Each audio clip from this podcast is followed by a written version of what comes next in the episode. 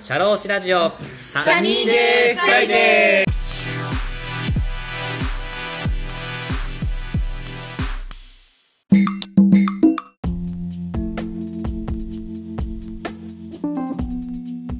シャローシラジオサニーデーフライデー田村陽太ですこの番組は社会保険労務士として活動する田村が普段の侍業という固いイメージから外れさまざまな分野で活躍する方やその道の専門家スペシャリストと語るトーク番組です本日も素敵なゲストをお呼びしております私から簡単にご紹介させていただきます会社内の組織マネジメントをご専門とし多くの企業の経営の参謀として日々コンサルティング業務でご活躍の社会保険労務士の大田さんです大田さんよろしくお願いしますはい、よろしくお願いいたします。はいお願いいたします今日は大田さんのトピックということではい、ありがとうございますはい、えーっと、まあ、本日は。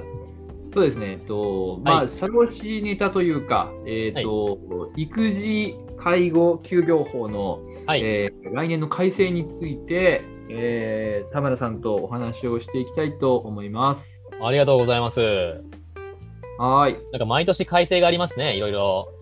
そうですね、最近とても多いですね。はい。大田さんなりのちょっと目の付けどころがあると思うんで、い、ろいろ教えてください。はい、そうですね、まあ、結構ニュースとかでもあのかなり取り上げられていたので、はい。まあ、覚えてる人も結構多いんじゃないかなと思うんですけれども、はいはい。あのーなんか男性版の産休とか呼ばれたりとか、おうあのーまあ、一時期なんかニュースでそんな言葉が出たり、えーしていましたけれども、はい。えーとまあ、男性版の産休とはちょっとね、産休っていうのは、まあ、専門でね、この仕事をする人、あの人事労務の仕事をする人にはちょっと不正確な言い方ではあるかなと思うんですけれども、はいはい。まあ、男性も、まあ、あのより取得しやすく、えーするためにこう法改正があったっていう意味ではね、あのまあ、多分育児休業がちょっとこう拡大したとおうおうおいうような内容になっているので、うはい。どうこれから説明できればと思うんですけど、そうですね。はいはい。まあ、まずじゃあちょっと基礎情報からなんですけれども、なんでしょうか。はい、田村さん、基本の基本なんですけちょどっと、やめてください。ちょっとねあれ、あの、産休と育休って何が違いますか産休と育休。はい。なるほど。えっ、とですね、まず産休からいきましょうか。はい。産休とはですね、ええ。えー女性の方のはい。出産前と出産後の休業のことを表しておりまして、はい。えー産前休業、出産前の休業とはい。出産後の休業、産後休業、はい。合わせて産休と言います、まず。はい。ははい。で、産前休業い。はい。は、出産予定日のはい。 6週間前からの休業。はい。はい。で、双子だったら、えー14週かなはい。 ?14 週間前の休業のことです。はい。産後休業は、出産日から、出産日から8週間の休業のことはい。を言います。はい。で、育休は、その産後休業8週間終わってからの休業のことを育児休業と言います。はい。よろしいでしょうか。えー育児休業は原則としていつまでですかえー原則として、お子さんが1歳になる前日までを言いますね。はいそうですね。あの、はい赤ちゃんが1歳になる前日までの、えーお休みを、まあ、育児休業というふうに言って、はいえーさっき言っていただいた、えー、3006週間、産後8週間を、えー産後、産前産後休業というふうに呼んでいて、はいえーえーまあ、休む側からするとね、あんまり変わらないんですけれども、はい。えー実はね、ちょっとあの行政から出るこう給付の内容がちょっと変わったりとかね、ほうほえー専門で人事労務の仕事をする人はちゃんと分けてう。はい。覚えていく必要がありますね。そうですね。はい、ちなみに、大田さん、ど、どんな風に変わるんでしょうか産前、産休と育休は、給付関係はなんか変わるとこがあるんでしょうかそうですね、えーとまあ、産前休業とか育児休業とかも、まあ、会社をお休みしているので、お給料基本出ないんですけど、行政からまあお金が出るわけですよ。ほうほうほう。はい。で、えー、とまず産前産後休業は、はいこれ出産手当金っていう名前のものが出ます。はい。はい、でちなみにこれは社会保険に入っている人しかもらえません。あ、じゃあ国保に入ってる人はもらえないってことですね。そうですね。なるほど。はい、とか、まああの、旦那さんの扶養に入っている、奥さんの扶養に入っているとか、ああ、扶養に入っている場合はもらえません。なるほど。ありがとうございます。ちなみに、えー育児休業の方は今度は育児休業給付金っていうものが出るんですけど、はいはい。これは社会保険じゃなくて雇用保険から出ます。おお、そうですね。はい。はい。で、えーこれは社会保険と雇用保険は、まあ、加入の、まあ、ボーダーラインが違うので、えーは雇用保険の方、まあ、育児休業給付金の方だけ出るっていう人もいるかもしれません。ああ、あれだよね。30時、週30時間行ってない方でももらえる可能性が雇用保険のはあるってことですね。そうですね。はいはいはい。はいなるほど。了解です。はい、で,、はいで今回、まあ、法改正があったのは、まあ、この育児休業の方がねあの法改正があったわけなんですけれども、はいはい。えーとまあ、来年の4月から、えー育児休業の方が改正となります。ほうほうほはいでまあ、これは、まああの1歳未満の赤ちゃんを養育するっていう点では共通なんですけれども、う。はいはい。まあ、いくつかの、えー変更点が生まれました。あそうなんですね。はい、おう。で、おまあ、この育児休業っていうのは、はいあの無期雇用の人も、はいえー契約社員の人も、まあ、どちらでも取れる内容ではあったんですけれど、はいはい。契約社員の人、有期雇用の人は、はいあの1年以上の雇用実績がないと、はあはあえーまあ、会社としては、まあ、取らせなくてもいいっていう。はあ、はあはあ、いうまあ、そういう縛りがあったんですけども、今回それがなくなる形になります。おお。じゃあ結構短い短期雇用の方とかでも、うん、あの、育休すぐ取れるみたいな感じになるってことですね。そうですね。ただ、あのー短すぎると、えー育児休業給付金がもらえなかったりするので、ああ、そうかそうか。あのーまあ、あんまり取る意味がなくなっちゃうっていう場合もうんうん。あったりなかったりとか、まあでもね、社会保険料が免除になるだけでも結構でかいから、ああ、取れるんだったらね、利利用できるんだったら利用した方がいいのかなとは思いますけどね。そうですね。はい、ああ、そこら辺もなんか緩和してくるのかな、雇用保険の方も。給付金とかもなんか短くなったの取れるのかな。今回はそこの部分は緩和は、まあ、ほとんどされてないんですけれども、うんうん。そうですね、まあ、今後、もしかしたらそういったこともあるかもしれないですね。なんかあってほしいですね。うんなるほど、なるほど。了解です。はい。またですね、えーとまあ、これもまあちょっと今回新しくできた、まあ、内容なんですけれども、はいはい。えーとまあ、会社は、まあ、従業員が、えーえーまあ、子供ができたよっていう報告を受けたときに、おうえーまあ、労働者の意向を確認する義務ができました。意向を確認する義務。もう育休取るの取らないのっていう確認する義務ができました。へえ。あ、それ会社がもう何義務付けられてんのそうへえ。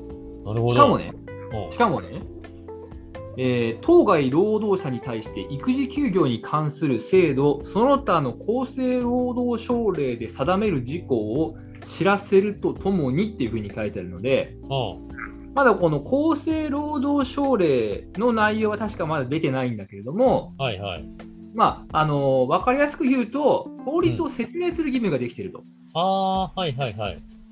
なるほど。まはあ、い育児休業っていうのは、あのまあ、こういう、これこれ、こういう条件を目指している人は、えー取ることができる、うんまあ、あの制度なんですよっていうのを会社が、まあ、あのちゃんと言わないといけないと。ああ、はあ。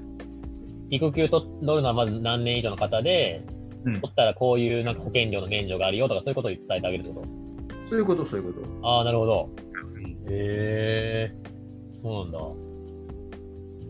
でもあれだよね、なんかこの育休を取りたいっていうふうに、うんあ会社が聞かなきゃいけないっていうふうになったってことは、うん従業員さんがまずその配偶者があの妊娠しましたっていうことをつ速やかに言わなきゃダメってことだよね、まず。そうだね当該労働者またはその配偶者が妊娠しまたは出産したことを、んえー、と申し出た時はっていう限定だから、ああ、なるほど。まあ、行ってきたらっていう感じだねああ、じゃあ言わなかったら別に会社はもう無理に聞く必要はないってことか。そうだねまあ無理にねほりはほり聞く必要もないけれどもまあ行ってきたからにはっていうああ。 まあ、言ってだまあ従業員さんが言ってきたってことは、まあ、匂わせてることだよね。そうだねまあでも匂匂わすかどうかは別としてまあうん。結構会社の中でちゃんと報告はするっていうことは結構あるんじゃない、ああ、そうかそうか。うん、まあ、あの、それね、なんか、子供できたんだ、みたいな感じで言うもんね、同僚にね。そうだねまあちゃんと、まあ、できたんだっていうかちゃんと上司にきちんと報告しないとね子供ができたぐらいのことはちゃんと報告した方がいいのかなとも思うし、ああ、そうだね。うん、なんかねあのーなんかそれを知らずにさうん。なんかほっとかれてるのもさうん。上司としてもちょっとさ、なんで言ってくれないんだよみたいな感じになっちゃうかもしれあない。うんなんかお祝いとか送りたかったのになとか、ああ。まあ、あの残業とかね、あんまりさせないようにしたのにとか、なんかいろいろ考えるかもしれないから、まあ、結構言う人は多いのかなと思うんで、ああ、はいはいはい。えーまあ、言ってきたら、えーまあ、法律の内容を、うんえーちゃんと説明して、あーえー、育休を取るんかい、取らないんかいっていう確認を、えーしてくださいと。はい。いうのが、まあ、来年の4月からできます。なるほど。中山筋肉みたいな感じでしたけど。中山筋中山きんに君、最近テレビ見てないけど、中山きんに君ってこういう喋り方す るのいや育休取るんかい、取らないんかい、みたいな感じ、どっちなんだい、みたいそうなんだ。な。はい。はい。なるほど。じゃあ結構会社側がちょっと配慮するところが結構増えてきたってことですね。そうですね。うん。だから会社はもう漏れなく、そのなんていうの、法律関係とか、うんこう給付金関連とかも、まあある程度知っとかないと、まあダメってことですよね。そうですね。間違ったことを伝えちゃダメってことですね。うん。まあこの辺のことをね、ちゃんと説明できる人って、はい。まあ、ある程度い大きい会社になってくれば、まあ、人事担当者の方とかがね、はい。えー専門でいらっしゃるかもしれないんですけれども、はい。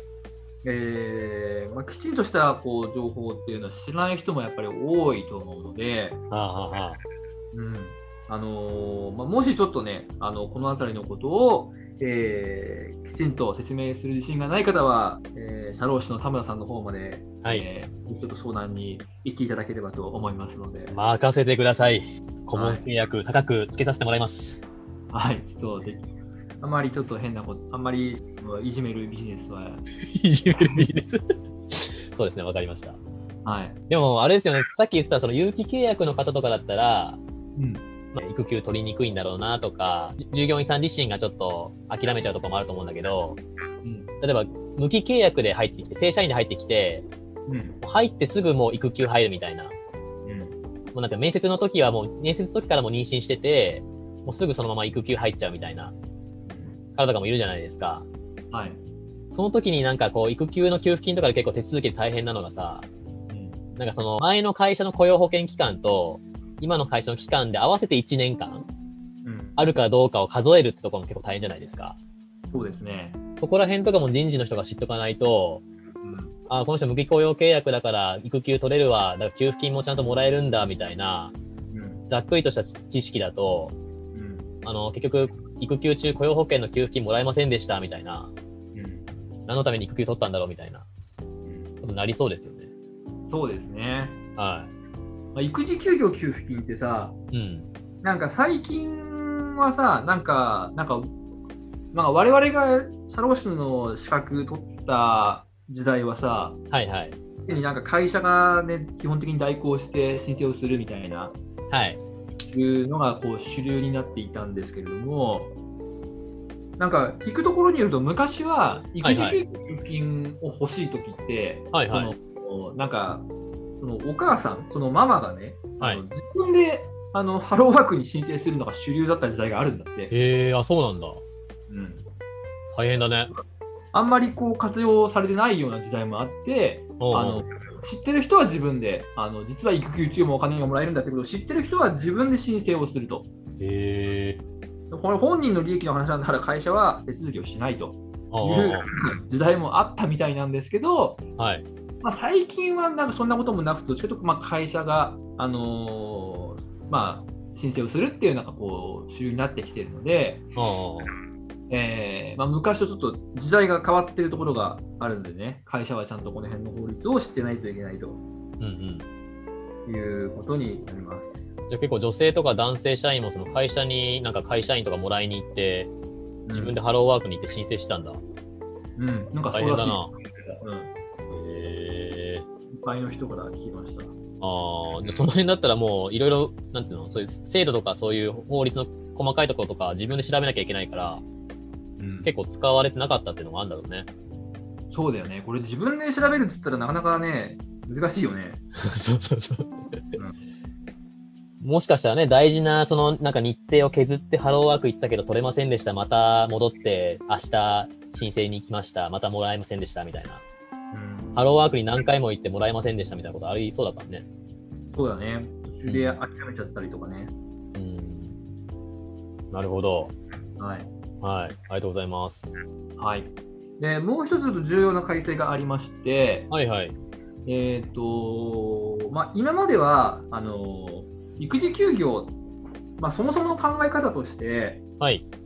えーとまあ、おお子さんが1歳に、まあ、到達するまでの連続した期間を育児休業はい。という、まあ、言い方をしていて、はあはなんか、あのーまあ、例えばこう出産予定日が変わった時とかに、あ。あのいうのはいいけど、基本的にはなんかてなんか途中でやっぱやめるとか、あやっぱもうやっぱり休業するとかっていうのがこうあの制限されてたんですよ。ああ、なるほど。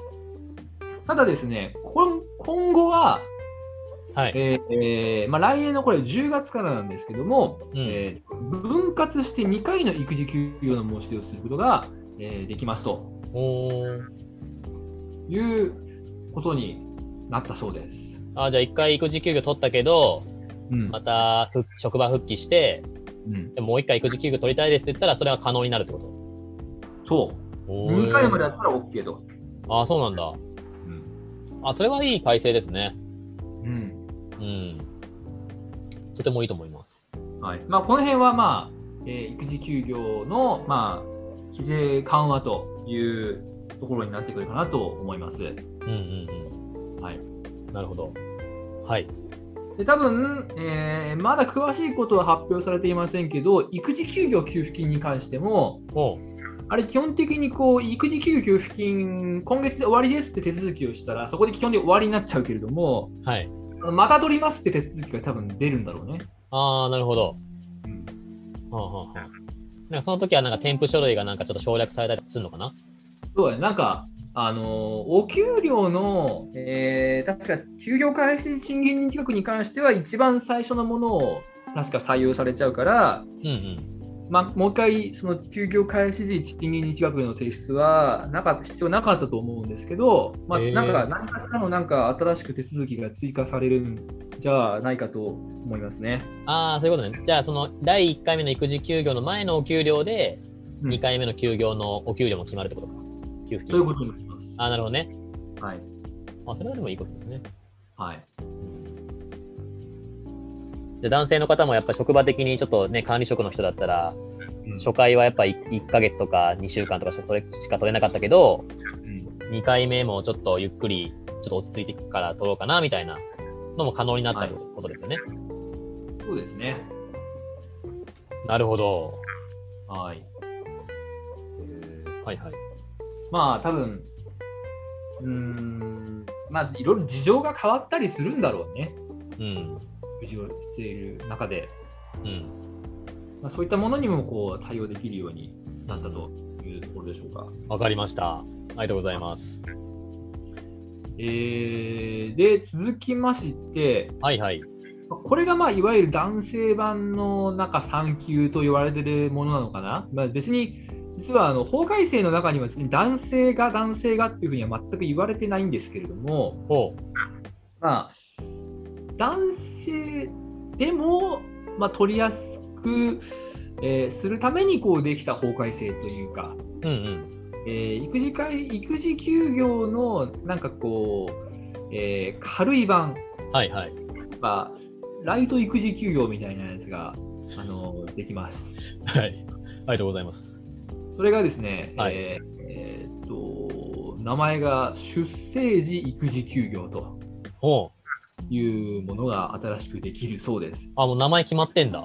うん、出生時え育児休業っていうのが、なんか、今までの育児休業とは別枠、まあ、別枠っていうか、ー、はい。別枠っていうのもなんかまあ語弊がありますが、まあ、別枠なのかな、なんかそのちょっと違うルールで取れるんだって、えー、でまあ、どういう内容かっていうと、うんうん。えー赤ちゃんの出生日から起算して8週間を経過する日の翌日まで、はい。まあ、あの赤ちゃんが生まれてから2ヶ月、大体2ヶ月以内だね、うんうん。に、え4週間以内の期間を定めて、うん。えー出生時育児休業っていうのを取ってもいいよと。おー。うんなんか別にじゃあ普通に育休取るよっていう気もするけれども、ああ。なかなか多分あれだ、ね、男性育休がここ進まないから、うん。あのいや実はちょっとこういうライト育児休業、なんか軽めの育児休業っていうのもうん。存在するんですよっていうので、あれかね、育休の取得率を上げようとしてるのかな。ああ。あれかな会社としてもちょっとそこまで長くじゃなくて、うん短い期間だけれども義務化した方が、まあ、取りやすくさせるんじゃないかみたいなうん感じなんですかね。そうまあなんか育児休業を取らせるっていうとね結構1年近くこう、えーまあ、人材にこうね秋がれてしまうわけですけれどもうんうん。い出生時育児休業だったら4週間以内だからねあのあ1あヶ月以内ということで、まあ、結構こう短い期間にはなってくるので、うんうん。えー会社としてもこう取ってもらいやすいああ。しかもまあ一応期間がその、えーおたんお誕生日というかその出生日から、えーはい8時間以内、まあ、一番ねあの、えー赤ちゃんを産んだお母さん側としてもこう大変な時期に、うんえ4週間以内に定めて、えー取ってねとうん。はい。いう、えー内容になっているので、うんうん。まあね、これはぜひ使ってくださいねという多分行政のメッセージなのかな。ああ、なるほど。了解です。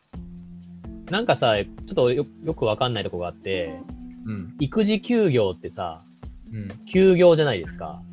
ん、はい、だからもう完全に体休めてる状態じゃないですか。はいだからその間にテレワークしちゃダメなんだろうね、多分基本的には。そうなんですが、うん。そうなんですが、えーちょっと後でちょっと説明しようと思ってたんですけれども、おなんですかすいません。先にですねちょっと話しちゃいますね。はいはいはい。えーっと、出生時育児休業に関して、おう実はね、 なんかこう、働いてもいいっていうルールができるらしい。へえー、あ、そうなんだ。んあ、まそあ、うこなれ、んだ労使協定が必要なんだけどね。ああ、はいはいはい。えまあ、会社に対して、えーっと、就業することができる日を申し出ることができるものとすることと。ああ、えー労使協定で、えーまあ、うにゃうにゃうにゃうにゃ、うんえー該当するものに限るというふうになっているので、まあ、労使協定を結んでないといけないんですけれども、だからそのはい口頭じゃだめなんだろうね、ちゃんうとん書面であの労使協定を結ばないとだめなんだけれども、はあはあそうした場合には就業してもいいよという。あじゃあ、うちの会社とその従業員さんの代表で、まあそういう男性の育休取るときには、ちょっともう柔軟に休業中も働かせられますよみたいな、そういうのはちゃんとまあや制度制度としてやりますよみたいな。はい、しとって、後で個別で、この人、この人、この日休みますよみたいな感じで、打ち合わせしていくみたいな感じなのかな。そうですね。ああ、なるほど。じゃあ働け、まあ結構そんながっつり休むんじゃなくて、まあ柔軟に働きながらも、まあ休めますよみたいな、折衷案みたいな感じで作ってくれたのかな。そうですね。うん。なるほど。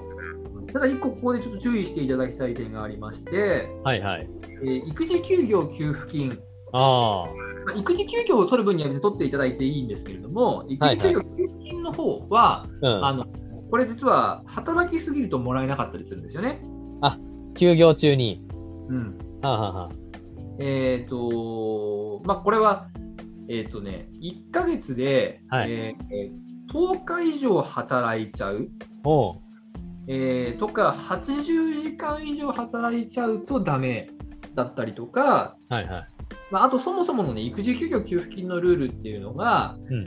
えーっと、まあ、休業開始時の賃金に比較、まあ、ちょっと難しい言葉なので、まあ、ざっくり言うと、えーは休業する前のお給料の、はいを100%としたときに、うんうんえーっと、えー、13%を、はいえー下回っていると満額出ますよと。はいはい。で、えーっと80%を超えてるとそもそも出ないですよと、あああえーいう制度なので、あはい。えーっとまあ、お給料が、えー休み始める前の8割以上出てるんだったら、うんえーやっぱり育児休休給は出ないですよとああ。いうふうになっております。まあ、そのあれだよね、休業中にやっぱ働きすぎちゃうと、お給料も当然会社から出てるから、うん給付金もらえませんよっていうことか。そうですねあちなみに、えー育児休業を取り始めて181日目以降は、あ。うん。えー半額になるので、うん。それに伴って、えーまあ会社から半額以上お給料出てるんだったら、えー出ないよっていうふうに切り替わりますね。ああ、なるほど。うんなるほど。この休業っていうのは難しいよね。うん休業って体休めてるってことだから、うん仕事のことを考えるなっていう風なわけじゃないじゃん。だから、なんていうんだろう、その、会社としてさ、あ育児休業っていいですよと4週間。うんで、でもまあ会社、まあ育休入る前に会社こんなことが今ペンディングであって、復帰してきたらこういう仕事任せてよ、みたいな感じで言うと、じゃあこの育休期間中にやっぱ仕事のことも考えなきゃなーっていう風に従業員さん思うじゃないですか。はい、それが果たして休業できるのか、できないのかみたいな。うんそこも結構つながるから、結構む、ど取得率が上がるのかなってとこも結構難しいよね。そうですね。うん。でまもあれあ、かあんまりあんまりね、これちょっとあの育児をするための休業なので、はい。育児休業中にこうバンバン働かされるのはなんかちょっとそれはねまた違うのかなって気もするし、ああ、はいはい。えーまあなんかこう男性も育児に参加しようよみたいなうん、うん。内容じゃないですか、そうですね。うん、だからねあんまりこうなんか就労してもいいみたいなルールをこう、えー積極的に使うのもなんかあれなのかなって気もするけどね、ああ、そうですよね。うん、だからそういうのはやっぱ会社の方にもちゃんと趣旨をばちゃんと理解してあげる、させるっていうのも大事ですね。そうですねこれはあくまでね、あの、男性が育児に参加するっていうことが目的ですよっていうのを会社がまず理解するってことが大事ですね。そうですねまあなんかそういう世の中になっていくのかなって感じだよねうん、そうですね。そこを理解させて、それがいつ、それが結局会社にどうやって反映されするのかなみたいな、うんそれをかだいあの従業員さんがだあの家事に家、家庭とかにさ積極的に参加することによって、会社にもこうメリットがありますよみたいなうん説明の仕方を、まあ、社労士の方で考えていくのがいいのかなって、僕個人的には思ったりはしますね。ああ、いいことですね。はい。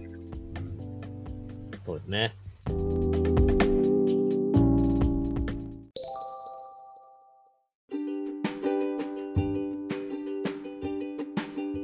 いかがでしたでしょうか次回もこのお話の続編をお送りいたします。魅力的なお話たっぷりです。お楽しみに。